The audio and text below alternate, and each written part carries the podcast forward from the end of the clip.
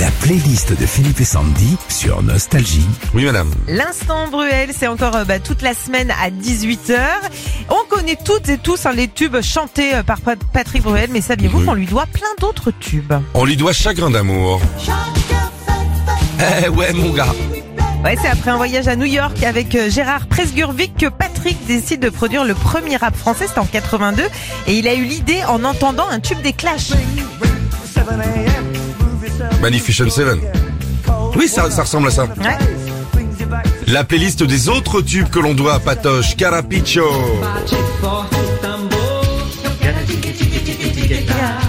C'est euh, pendant le tournage du film Le Guépard en 96 que Patrick rencontre le groupe Carapicho dans un club euh, du nord du Brésil. Il est persuadé que cette chanson et cette danse peuvent être euh, un tube en France.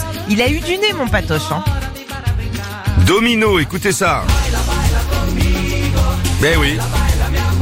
Et ouais, Patrick a aussi produit euh, son boys band. C'est après avoir réussi à faire un tube euh, de l'été en 96 avec euh, Tic Tic Tac. Il produira ce boys band brésilien qui finira quand même cinquième des ventes durant l'été 97. Et l'ami Patrick a également écrit des chansons comme celle-ci.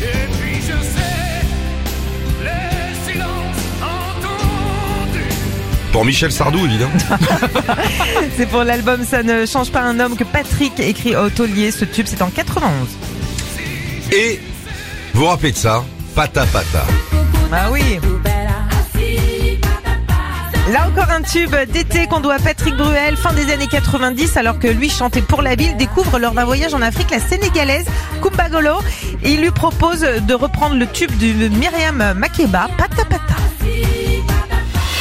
Retrouvez Philippe et Sandy, 6h-9h sur Nostalgie.